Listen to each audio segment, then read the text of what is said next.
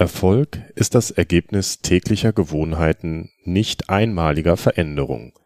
Das schreibt der amerikanische Journalist James Clear in seinem Buch Die 1%-Methode. Wir haben uns aus sportlicher Sicht mit dem Buch auseinandergesetzt und geben euch Impulse, wie ihr schlechte Gewohnheiten loswerden und gute Gewohnheiten implementieren könnt. Wir sprechen in dieser Folge über die vier Grundsätze einer jeden Gewohnheit, die drei Ebenen der Verhaltensänderung und darüber, warum es hilfreicher sein kann, sich auf den Prozess statt auf das Ziel zu fokussieren.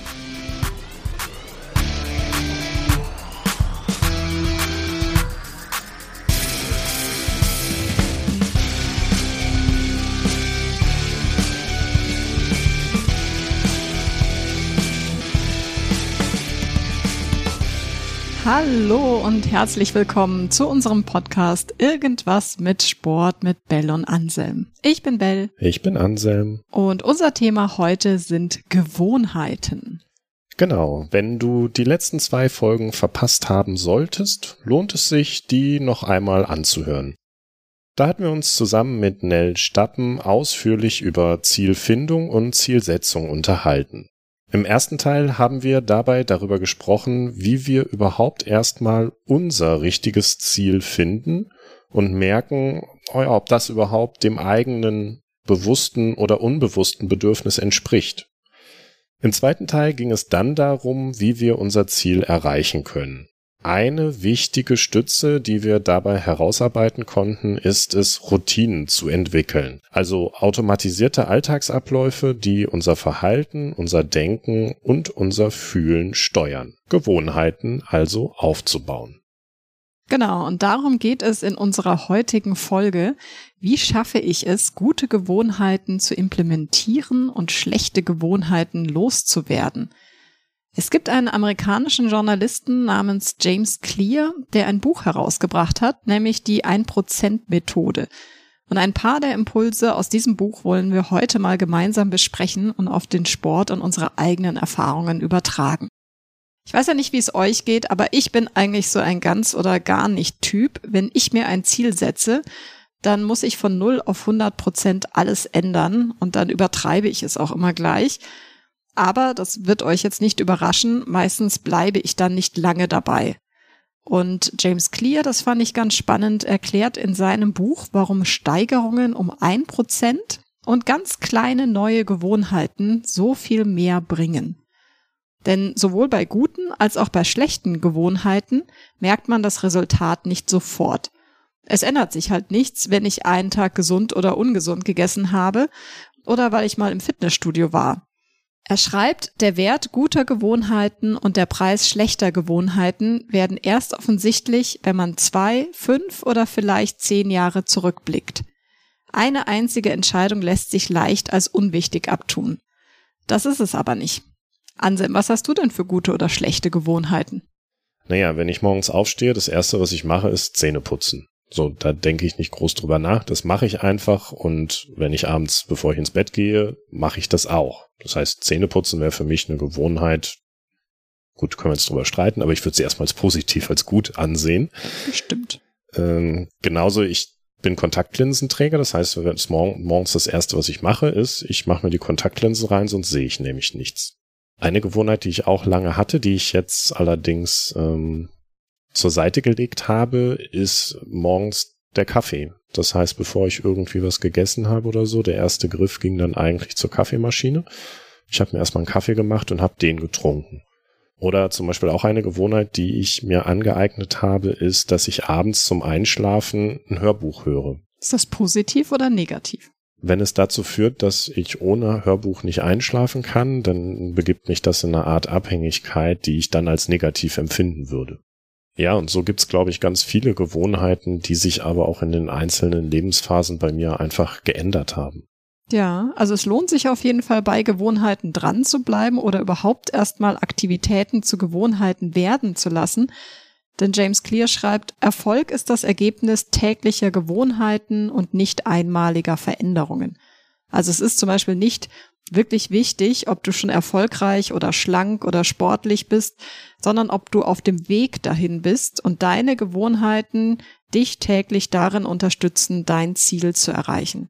Also Clear vergleicht das mit einem Eiswürfel, der in einem minus vier Grad kaltem Zimmer liegt. Wenn du die Raumtemperatur um ein halbes Grad erwärmst, schmilzt er nicht. Nochmal ein halbes Grad wärmer auch nicht. Erst wenn es bei plus ein halbes Grad ist, dann fängt er an zu schmelzen. Das heißt, die Temperatursteigerung jetzt unterscheidet sich gar nicht von den vorherigen, aber plötzlich schmilzt der Eiswürfel. Und ähnlich ist es wie so ein Steinmetz, der irgendwie hundertmal auf einen Stein schlägt und beim hunderteinsten Mal spaltet sich der Stein. Und der Stein spaltet sich aber jetzt nicht wegen dem einen Schlag, sondern wegen der Summe an Schlägen, die davor stattgefunden hat. Und das nennt Clear quasi das Plateau des schlummernden Potenzials. Also um wirklich etwas zu erreichen, musst du eine Gewohnheit so lange beibehalten, bis sie das Plateau überwunden hat. Beharrlichkeit macht quasi den Meister. Also wo ich direkt dran denken muss, es gibt ja aus unglaublich vielen Bereichen, aus dem, sei es aus dem Sport oder aus der Musik oder ein Buchautor oder auch Podcasts, die über Nacht einfach erfolgreich geworden sind oder zumindest bekannt geworden sind. Und jeder kennt sie dann, diese berühmten One-Hit-Wonders, wo eine Band oder ein Musiker über Nacht einen Hit geschrieben hat, den jeder trällert. Aber was die Mehrheit nicht kennt, sind die ganzen Fehlschläge, die halt dieser Musiker oder der Sportler hatte, wie viel Energie und wie viel Zeit sie vorher da reingesteckt haben, um überhaupt zu diesem einen erfolgreichen Hit oder zu dem erfolgreichen Sportevent oder Lauf oder zu dem einen Buch, was sie jetzt auszeichnet, gekommen sind. Ja, also unser Podcast ist vielleicht noch kein One-Hit-Wonder, aber wir lernen jedes Mal dazu. Und das ist ja auch das Spannende, dass eigentlich nicht das Ziel relevant ist, sondern das System dahinter. Das heißt im Umkehrschluss, man braucht sich gar kein Ziel zu setzen? Doch, aber zum Beispiel ist das Ziel, weiß nicht, wenn du jetzt sagst, ein aufgeräumtes Zimmer zu haben, dann räumst du dein Zimmer auf und dann hast du dein Ziel erreicht. Es ist aber nur vorübergehend erreicht, weil wenn du an deinem Verhalten jetzt nichts änderst, dann wird es bald wieder unordentlich sein. Und hier wäre es eben konstruktiver, das System dahinter zu verändern. Zum Beispiel jetzt in dem Fall eine ordentlichere Person zu werden. Und dann ist das Zimmer ja konstant aufgeräumt. Und genauso wie beim Abnehmen. Ich kann schlank werden, wenn ich jetzt abnehme, aber wenn ich danach, wie bisher, immer genauso weiter esse, wie in all den Jahren davor, dann habe ich halt auch gleich wieder zugenommen. Ne? Und das funktioniert nur, wenn ich das System ändere und mich grundsätzlich gesünder ernähre. Und dann das Ziel eben nicht nur kurzfristig erreiche, sondern eben auch dauerhaft erhalten kann. Deswegen ist zum Beispiel die Denkweise auch gefährlich, dass man oft mit dem Ziel einen Glückszustand verbindet. Ne? Also wenn ich jetzt irgendwie, wenn ich schlank bin, dann bin ich glücklich. Oder wenn ich total fit bin, dann bin ich glücklich. Also wenn ich mein Ziel erreicht habe, bin ich glücklich. Das heißt aber im Umkehrschluss auch, dass solange ich das jetzt nicht erreiche, ich eigentlich unglücklich bin. Oder wenn ich an dem Ziel scheitere, dann fühle ich mich als Versager.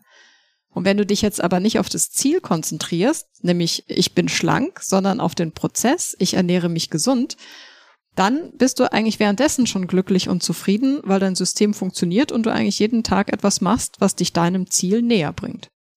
Und das heißt, wie verändere ich dann jetzt konkret mein Verhalten? Also er spricht von drei Ebenen der Verhaltensänderung und das ist Identität, Prozesse und Resultate. Man muss sich das so ein bisschen als Frucht vorstellen. So die äußere Rinde, das ist die äußere Schicht, das sind die Resultate. Und Resultate verändern bedeutet eigentlich, dass sich das Ergebnis ändert. Ne? Also ich will abnehmen, ich will einen Titel gewinnen oder vielleicht im Business einen Auftrag an Land ziehen. Und dann so dieses äh, Fruchtfleisch, die mittlere Schicht, das sind dann die Prozesse. Und Prozesse verändern heißt, die Gewohnheiten und Systeme zu verändern. Das, was wir gerade gesagt haben. Also ich ernähre mich gesund, weil ich schlank werden will. Ich gehe ins Fitnessstudio, weil ich fit werden will. Oder ich mache eben die Akquise, weil ich einen neuen Auftraggeber haben will. Und das finde ich eigentlich das Spannendste. Der innerste Kern, also wirklich der Kern der Frucht, ist die Identität. Und die Identität verändern heißt, meine Wahrnehmung über mich selbst zu ändern. Also kurz gesagt ist quasi Resultate sind das, was du erreichst, Prozesse das, was du dafür machst und Identität das, was du glaubst. Und dazu sagt Clear eben, Wenn Menschen eine Gewohnheit ändern wollen, konzentrieren sie sich auf das, was sie erreichen wollen. Damit entstehen resultatsorientierte Gewohnheiten. Alternativ kann man identitätsbasierte Gewohnheiten aufbauen, bei denen man sich zunächst darauf konzentriert, wer man werden möchte. Okay, das ähm, heißt also, wenn ich mir jetzt vornehme, ich will muskulös werden, dann sollte ich mir gar nicht vornehmen, muskulös zu werden und ähm, ich sag mal dreimal die Woche ins Fitnessstudio zu laufen, sondern es wäre viel effizienter zu sagen, keine Ahnung, ich stelle mich selbst als zum Beispiel als Athleten vor und nehme mich so wahr, der gerne trainiert und sich gesund ernährt? Genau. Also es ist quasi die größte intrinsische Motivation wird dann erreicht, wenn die Gewohnheit Teil der Identität wird. Also wenn du jetzt stolz darauf bist, ein Athlet zu sein, dann fällt es dir auch leichter, dich zum Training zu motivieren. Jemand, der sich selbst als Athlet wahrnimmt, geht eben eher zum Sport als jemand, der sich selbst als unsportlich und voll charakterisiert. Ne, aber der sich dann vielleicht vorgenommen hat, mal wieder Sport zu machen oder ach ja, ich, ich könnte ja mal wieder sportlicher werden. Das klingt ja ganz anders, als wenn du sagst, ah, ich bin ein Athlet, ich gehe jetzt zum Sport. Hm. Aber lass uns doch nochmal ganz konkret ähm, auf das Thema Gewohnheiten zurückkehren. Also die Frage, die ich mir stelle, wie, wie entsteht denn überhaupt eine Gewohnheit? Ne? Wenn ich jetzt an mein Eingangsbeispiel vom Zähneputzen zum Beispiel denke. So, wie habe ich denn, gut, ist jetzt eine Weile her, dass ich Zähneputzen gelernt habe, aber also, wie entsteht denn das? Ich bin ja nicht auf die Welt gekommen und fange an, Zähne zu putzen, sondern im ersten Schritt sehe ich erstmal meine Eltern vielleicht, ne, die sich die Zähne putzen und ich beobachte die und, und gucke mir an, wie sie das machen. Und dann, es kennt ja auch jeder, die Eltern, die dann mit einem selber das Zähneputzen üben. Und ich merke dann so, ich putze meine Zähne und dann merke ich auch durch die Zahnpasta diesen angenehmen, frischen Geschmack im Mund, den ich habe. Und vor allem auch, was mir meine Eltern ja auch permanent gepredigt haben, wenn du dir nicht die Zähne putzt, dann kommen Karies und Baktus. So, das heißt, da an der Stelle hatte ich dann auch Respekt davor, wenn ich das nicht mache mit den Konsequenzen, die ich habe.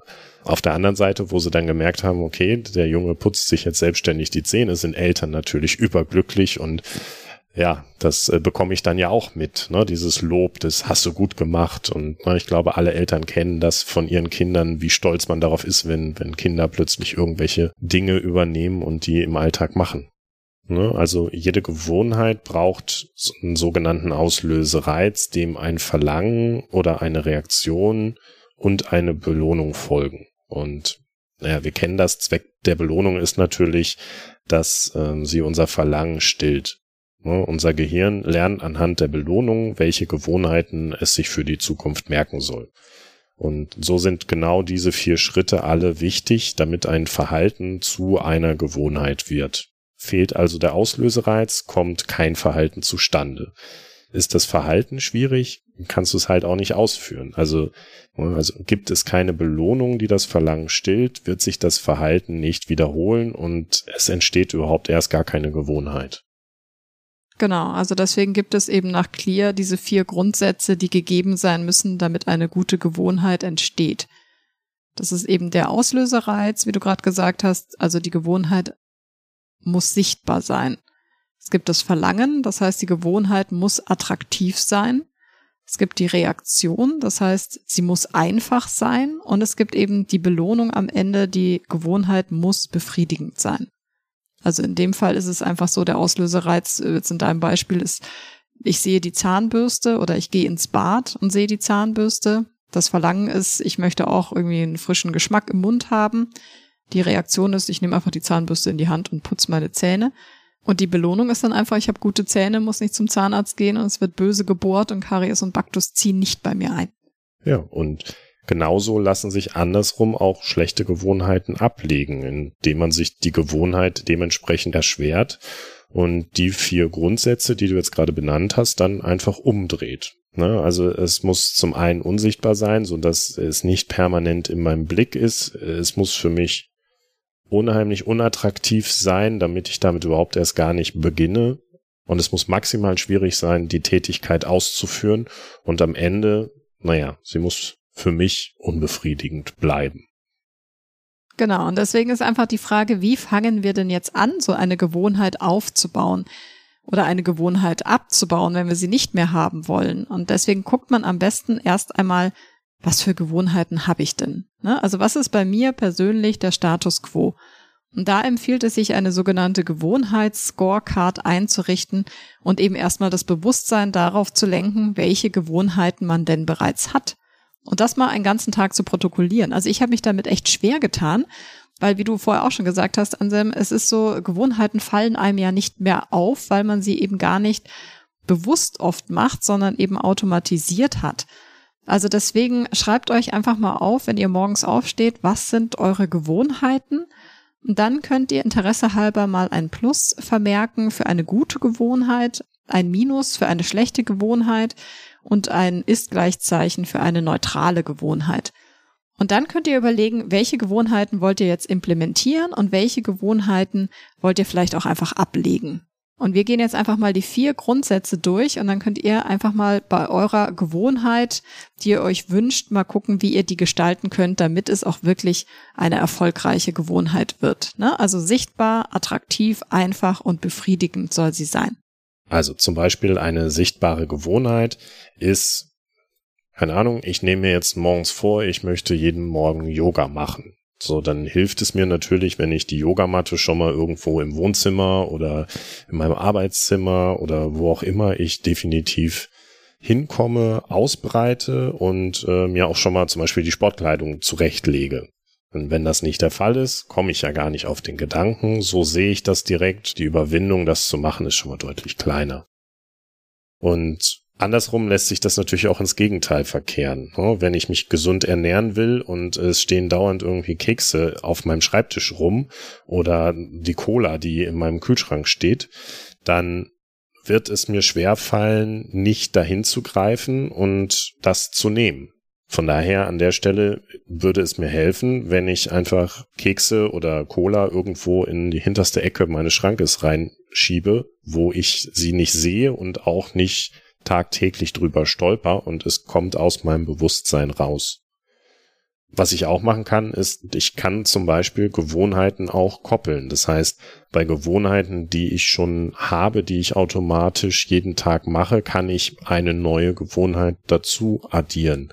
Beispiel beim Zähneputzen. Wenn ich mir morgens Zähne putze, dann und ich sage, ich möchte sportlicher werden, na, dann mache ich beim Zähneputzen einfach zehn Kniebeugen. Oder ähm, wenn ich ähm, komisches Beispiel, aber wenn ich auf der Toilette sitze, kann ich die Zeit, die ich da bin, auch nutzen, um zum Beispiel Vokabeln zu lernen von einer Sprache, die ich gerne lernen würde.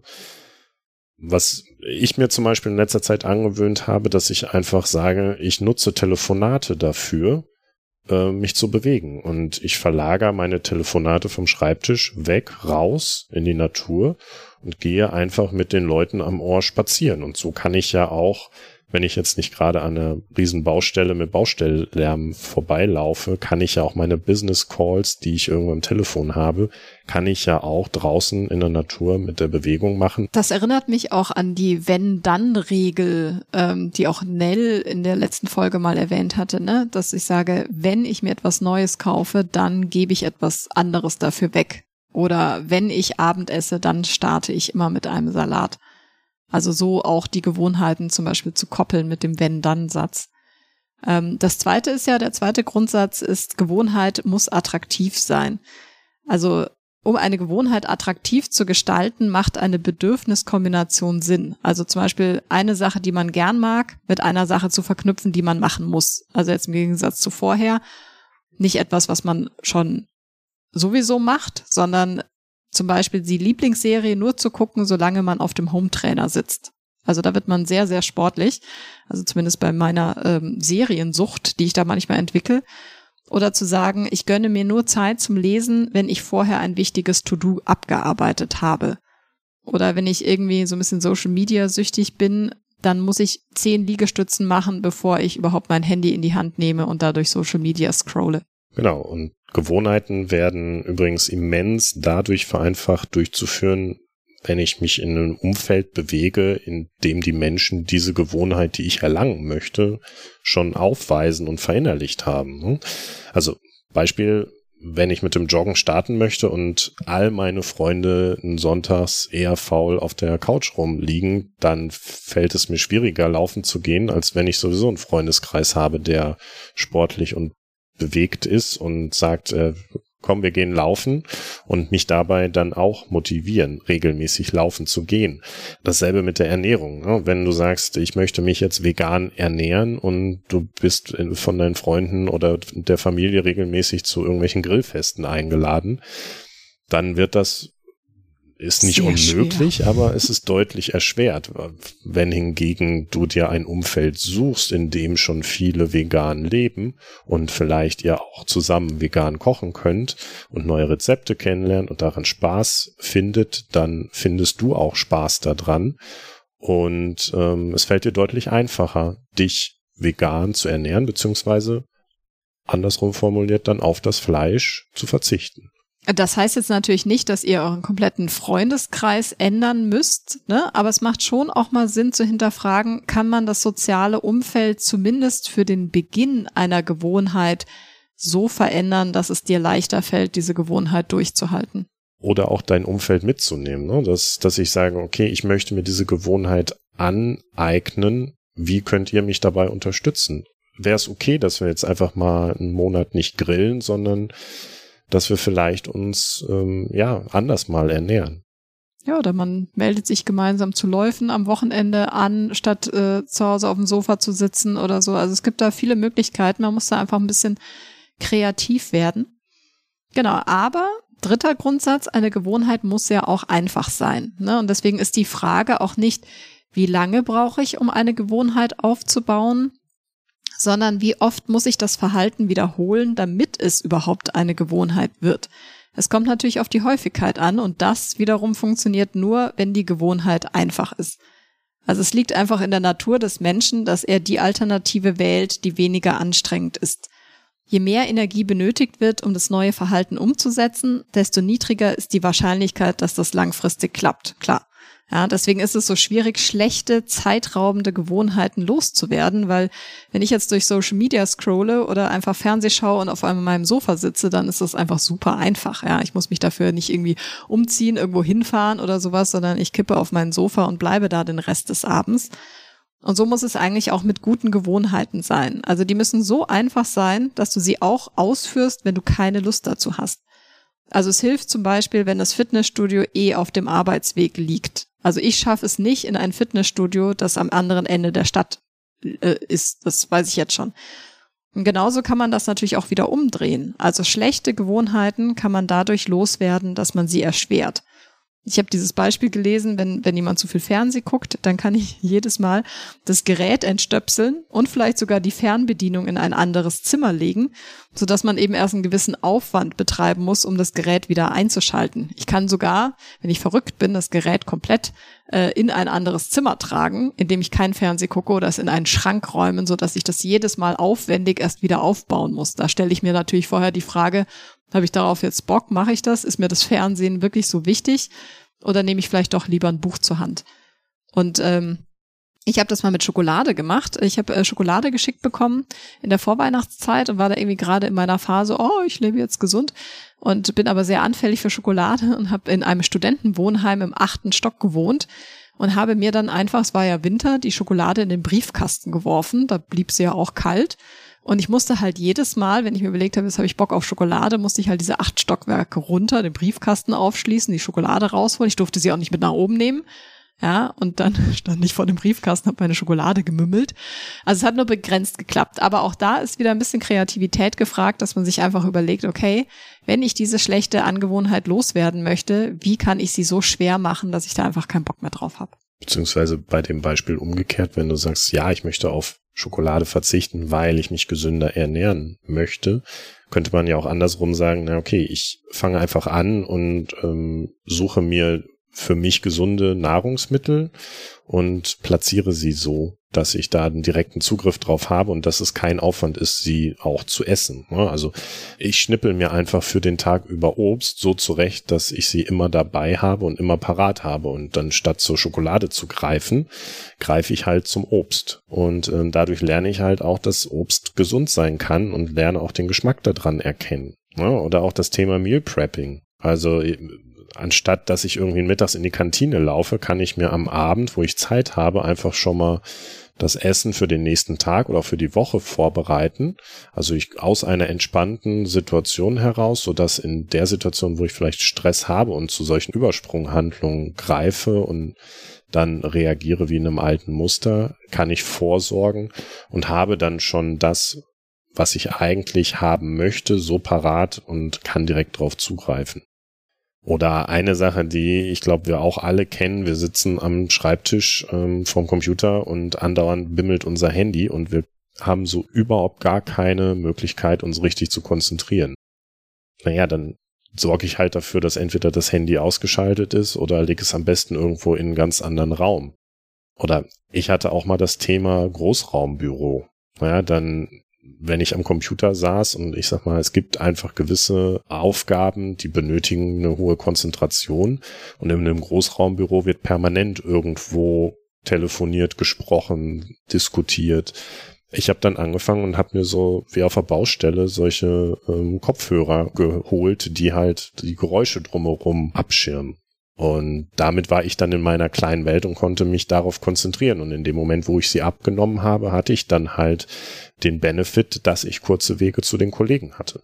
Ja, ich glaube, das ist ein ganz wichtiger Faktor. Also ich kenne das von mir nur zu gut, wenn ich irgendwie gestresst aus dem Büro komme, dass ich dann und ich habe noch nichts für den Abend vorbereitet oder vorgekocht oder sowas, was ich mir einfach nur heiß machen muss, dass ich dann in den Supermarkt gehe und mir irgendeinen Schrott kaufe, was ich vielleicht noch nicht mal kochen muss, sondern gleich irgendwie essen kann. Und wenn ich hingegen aber weiß, hey, mich erwartet da eine coole Mahlzeit und ich muss sie nur noch warm machen, dann ist es für mich natürlich leichter, meinem Vorsatz zu folgen, mich gesund zu ernähren, als wenn das nicht vorbereitet ist. Genau, und ein Impuls dazu ist, es gibt die sogenannte Zwei-Minuten-Regel. Ne, die besagt, dass eine neue Gewohnheit sollte nicht länger als zwei Minuten dauern.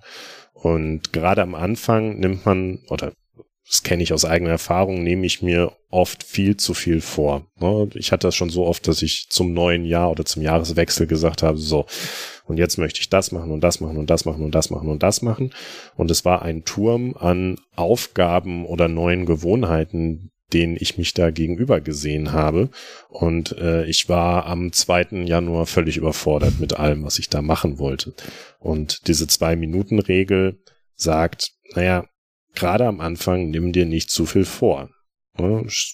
Statt jeden Tag eine Stunde Yoga zum Beispiel zu machen, mache ich halt erstmal nur zwei Minuten Yoga und probiere das aus und dafür dann aber jeden Tag oder statt zu sagen, ich möchte mehr lesen und ich setze mich dahin und fange an, am Tag eins fünf Stunden zu lesen, lese ich halt jeden Tag abends vorm zu Bett gehen halt eine Seite. Das dann aber kontinuierlich und täglich.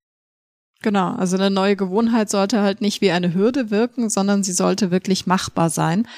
Man kann zum Beispiel, wenn man jetzt ein großes Ziel hat, also zum Beispiel einen Marathon zu laufen, was ja sehr, sehr schwierig ist, runterbrechen auf sehr einfach, einfach mal seine Laufschuhe zu schnüren. Ne, das klingt so banal, aber man steigert sich dann von sehr einfach auf einfach, also zum Beispiel ein zehnminütiger Spaziergang und dann auf mittelschwer, dass man 10.000 Schritte schafft oder auf schwer, dass man 10 Kilometer läuft.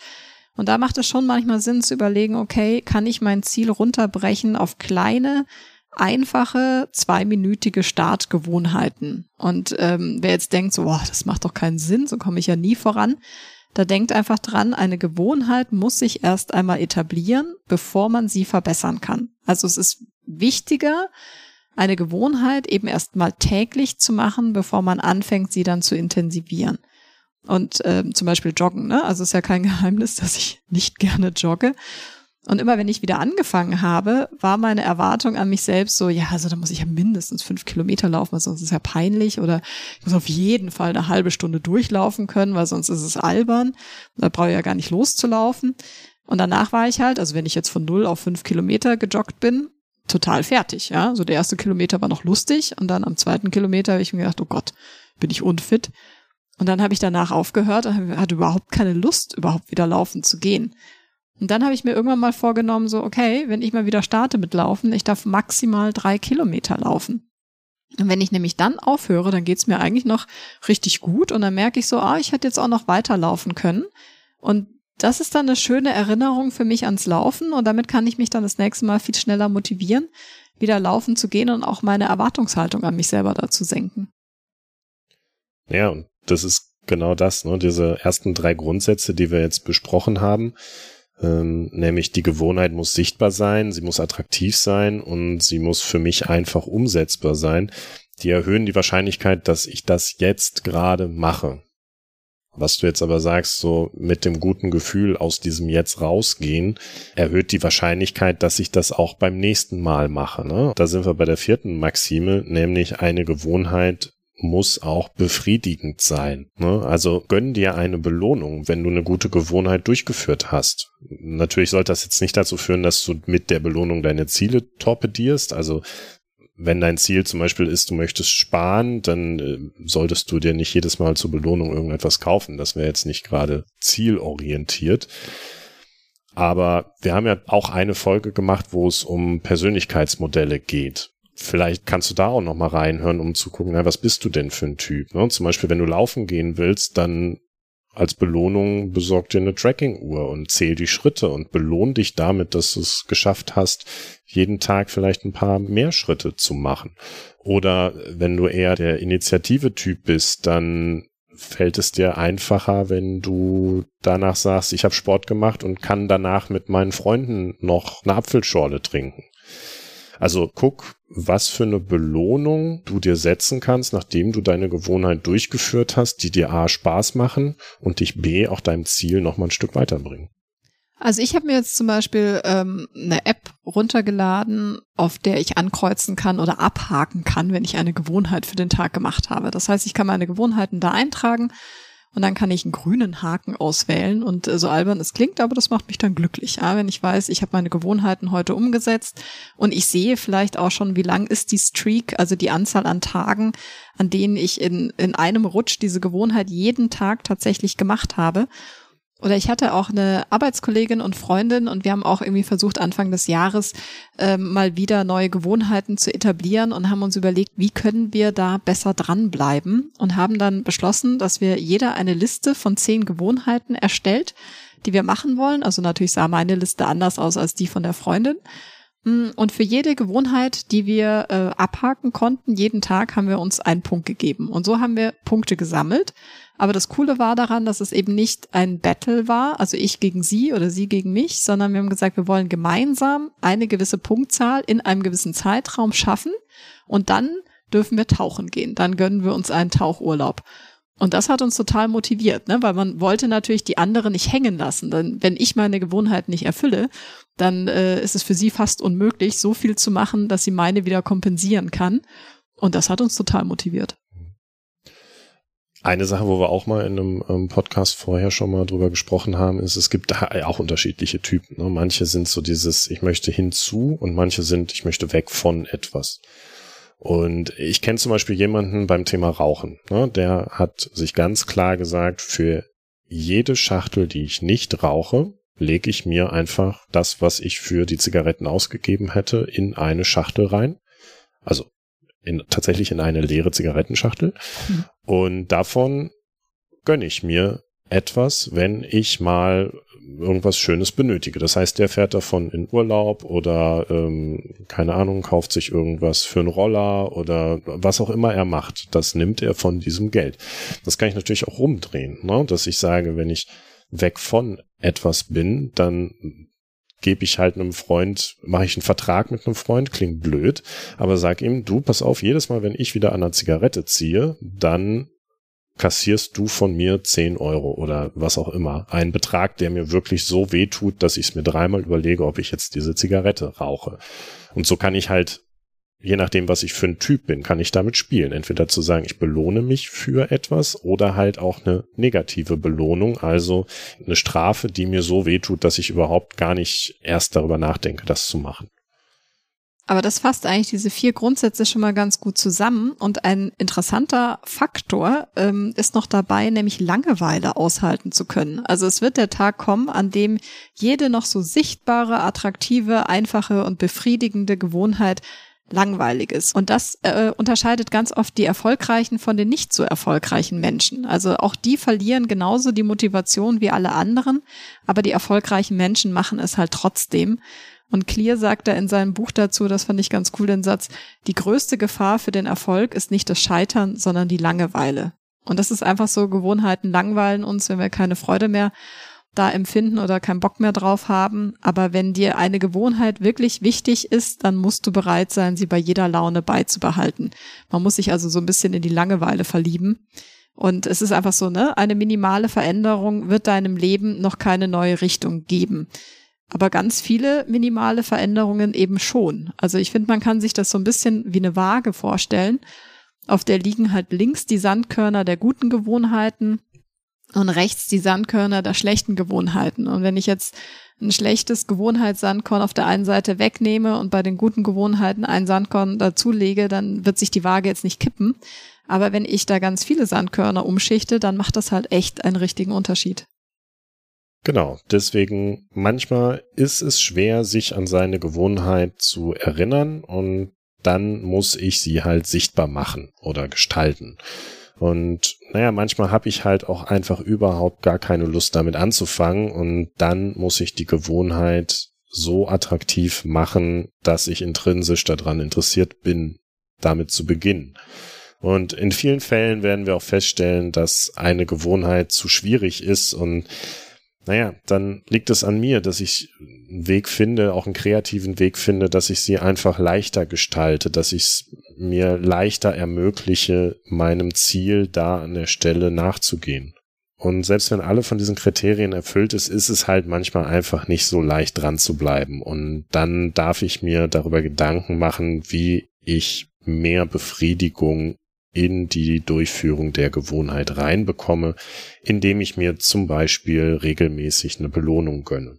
Und wenn also so eine neue Gewohnheit nicht klappt oder vielleicht auch zu viel Willenskraft kostet, dann überprüft einfach nochmal eure Gewohnheit genau auf diese vier Grundsätze, die wir euch vorgestellt haben und adaptiert sie entsprechend. Ne? Hier das Stichwort Trial and Error, also ausprobieren, adaptieren, neu justieren. Also wir werden das jetzt auf jeden Fall mal machen, weil all unsere Gewohnheiten oder Aktivitäten, die Gewohnheiten werden sollen, werden es nicht automatisch. Deswegen werden auch wir nochmal entsprechend justieren. Damit sind wir erstmal beschäftigt, aber wir freuen uns schon auf die nächste Folge mit euch, wenn es wieder heißt, irgendwas mit Sport mit Bell. Und Anselm. Bis dahin, macht's gut. Ciao.